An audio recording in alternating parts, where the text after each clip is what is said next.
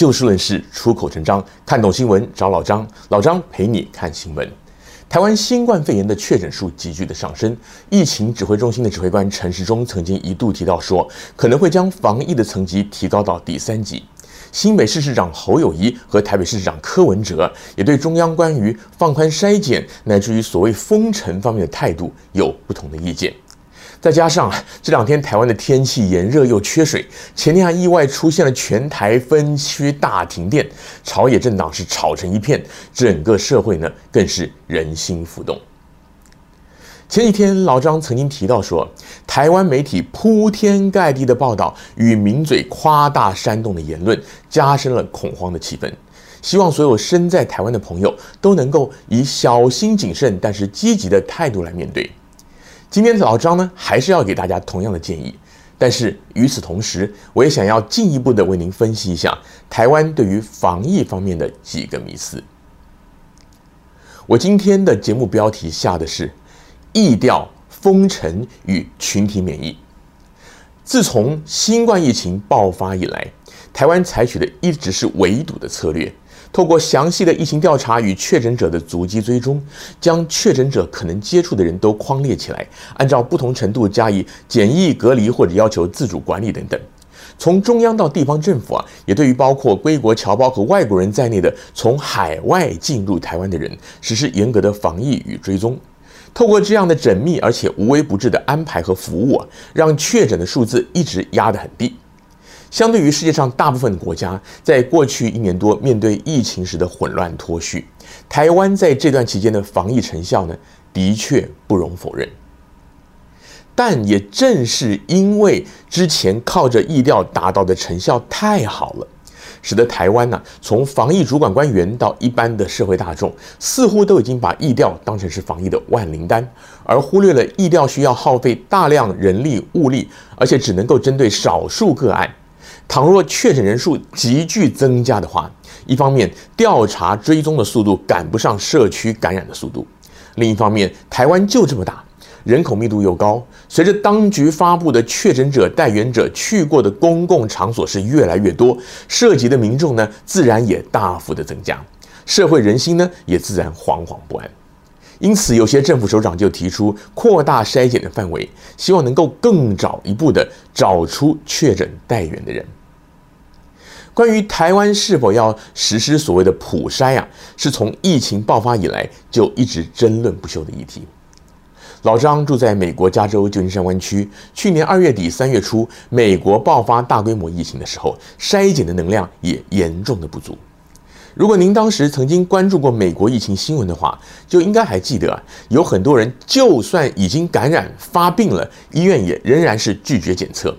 有些人甚至直到病情紧急送了加护病房 ICU 了，才有机会接受新冠的检测。连带的也使得这些病人的家属，乃至于他们在送医之前曾经接触过的人，甚至于送医治疗之后检验报告出来之前照顾他们的医护人员呐、啊，也都被感染。造成这种情况的原因有几个，首先是当时美国从联邦疾病防控中心 CDC 开始到各级的医疗院所，对于新冠疫情的严重性还不够了解，而默守着旧的检疫相关规定。其次是当时新冠病毒筛检的能量严重不足，大部分地方政府和医疗机构没有办法因应突如其来的疑似的患者来受检。此外，绝大部分的医院当时也没有足够的设施跟人力来收治确诊的患者，因此也只好一定程度的让病情不那么严重的确诊者在家休养，或者说是放牛吃草，甚至自生自灭。相形之下，台湾只要一确诊就送到专责医院负压隔离病房去诊治的做法呀，对于美国人来说可以说是奢华，甚至于梦幻般的待遇。由于新冠病毒的传染力强，而且很多确诊者是无症状的带源者，所以平心而论，除非台湾有能力百分之百锁国、禁止人员出入境，并且在同一个时间对全体国民进行全面的筛检，否则真的没有办法靠着一次的普筛来找出所有感染的人。因此，过去一年多，指挥中心拒绝普筛，其实的确有它的道理。但也因为台湾围堵的成效太好，同时也抱定了普筛无用这样的想法，因此并没有积极的拓展医疗院所普筛与收治患者的能量，只希望能够一直的守住疫情，不要出现所谓的防疫破口。一旦疫情扩散进入社区感染阶段的时候，医疗的能量呢就可能会捉襟见肘。这就是老张第一个要谈的关于疫调方面的迷思。第二个要谈的呢是封城。台湾政府与民间呢、对于这个封城有一种莫名的排斥跟恐惧，主要原因呢有两个。第一个当然就是相关的措施会给大家造成的生活不便与经济的打击，还有未知的一些恐惧。而第二个原因，老张个人认为啊，是在于中国大陆在爆发疫情之后，全面采取了封城措施。台湾当局与多数的民众近年来对于中国大陆普遍抱持的排斥与仇恨的态度。在武汉乃至于中国各地封城之时啊，纷纷斥责为不人道、不民主、罔顾人权的野蛮行为，而对封城之后遏阻疫情蔓延的成效呢，则是视而不见。因此，当台湾疫情加速蔓延的此刻，政治人物多数不愿意谈封城，美其名是避免恐慌，但在某种程度上也是避免政治不正确。少数敢讲出来的，像是国民党籍的新北市市长侯友谊呢，也自然而然的会引来一些批评。中国大陆当时的封城方式啊，从某些角度来看，的确不够周延，甚至可以说不够人道。但是在疫情开始加速蔓延时，彻底的阻断人员流动，套句流行语来形容啊，的确是简单粗暴，但是有效的方式。相对于中国大陆，美国去年在疫情爆发之后啊，我们旧金山湾区于三月十五号率先下令 shelter in place，也就是所谓的居家防疫，或者翻译成居家避疫。加州跟美国其他部分的地区随后也跟进了，当时也在全美引发了争论。不过呢，也在一定的程度上收到了减缓病毒蔓延的效果。特别是对疫情严重性相对敏感的我们华人啊，只要现实状况许可，大部分人呢都尽可能在家工作，少出门，外出时戴口罩、勤洗手等等。因此啊，染染病的这个情况呢，相对于美国主流社会来讲是好一些的。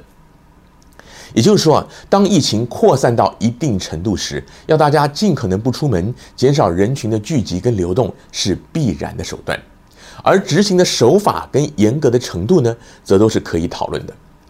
事实上，在去年年初武汉封城之后，国际间也有过许多讨论，有所谓的硬封城跟软封城的区别。台湾当局和社会大众啊，不需要把居家防疫相关的措施看作是洪水猛兽、牛鬼蛇神，并且因此避而不谈。相反的，当局早就应该开始设想，一旦疫情蔓延到某种程度时，相关的措施应该要怎么做。华人社会普遍有一种鸵鸟文化，对于不喜欢的事情趋向于避而不谈，讲了就是触霉头，不吉利。市井小民有这种心态也就罢了，政府当局如果说是超前部署的话，老早就应该在这方面制定好紧急应变的计划。毕竟，在过去一年多啊，全世界有太多的国家都已经经历过，甚至到现在还在经历不同程度的居家防疫封城。台湾当局如果有居安思危的远见的话，应该早就已经计划好了，并且透过教育宣导，让民众有正确的观念，并且做好心理准备，而不是一方面自满于围堵式的防疫成效，同时又对排封城排斥兼嗤之以鼻。至于社会大众在此时此刻也应该要开始设想自己的工作与家庭生活可能会受到的影响有哪些。假如真的实施居家防疫的话，有哪些事情是我们现在就可以开始预备的，而不要只是会去抢购口罩啊、酒精啊、泡面啊，或者是骂政府，甚至指责这些确诊者成为防疫破口。最后要谈的迷思就是群体免疫。台湾买不到疫苗这件事儿，一直是朝野攻防与民间争议的焦点。特别是三天前台湾宣布进入社区感染阶段之后啊，美国总统拜登随即也宣布说，美国完成疫苗注射的民众可以不戴口罩，象征着群体免疫效果已经初步呈现了。这更是让台湾人觉得是义愤填膺。美国疫苗注射比率当然远高于台湾，但老张在稍早上一集。节目当中就提到说，CDC 调整防疫的指南，同样也说到完成疫苗注射者在公共场所可以不戴口罩啊。我就曾经在节目当中表示忧虑，原因是美国目前核准施打的辉瑞、莫德纳跟强森与强森疫苗虽然效果不错，但是效力能持续多久，目前没有人知道。而美国本来就有为数众多的人不愿意或者不习惯戴口罩。当局这样宣布之后，那些还没打疫苗却不想戴口罩的人，就可以堂而皇之的不戴口罩出门。这对于好不容易才建立的公共卫生防疫体系，会是很严重的破坏。更重要的是，现在变种病毒是来自汹汹，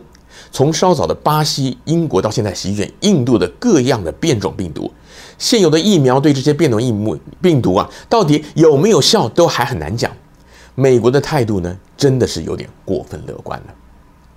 台湾目前只有数量极其有限，而且即将到期的 AZ 疫苗可以打，这当然会给人们带来很大的挫折跟忧虑。但就像前面提到的。面对人人类有史以来遇到的最诡谲多变的新冠病毒，传统的群体免疫的概念到底能持续多久？目前也还在未定之天。台湾的政府当局当然应该要持续的努力去争取购买疫苗，而可以施打的民众呢，也应该要把握机会。但是大家也不需要把疫苗的群体免疫的效果过度的神化了。与其为了打不到疫苗而担心或者愤怒，还不如加强个人卫生习惯，并且配合政府相关的公共场所的一些防疫命令措施，让自己暴露在病毒感染环地的机会呢，能够降到最低。最后，老张也想提醒台湾的政府当局，同样的，不要对这个群体免疫抱持太大的期望。蔡英文总统昨天召开国安会议之后就表示，国产疫苗可望在七月份上市。言下之意是对国产疫苗是寄以厚望，国家元首给民众加油打气是应该的，但也千万不要昧于现实。台湾的疫苗研发目前只进行到第二期接近尾声，第三期大规模的临床实验因为国内的病例太少而无法有效的实施。所谓七月份上市啊，是要靠政府的紧急授权。目前全球的主要的新冠疫苗基本上也都是经过各国政府的紧急授权的。但这些疫苗绝大多数都已经完成了第三期的实验，紧急授权只是优先审核、加快他们的申请案，并且跳过一般疫苗会有的一些后续观察程序。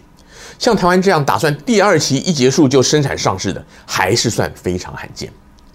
老张当然跟所有人一样，希望台湾自制的疫苗都能够发挥最大的效果，但是为政者面对危机时，应该要以最严谨的态度做最坏的打算，而不能够过分的乐观，或者说不愿意去触霉头，只想讲民众爱听的话。今天节目的时间又到了，欢迎您下次继续的找就事论事、出口成章的老张陪您一起看新闻。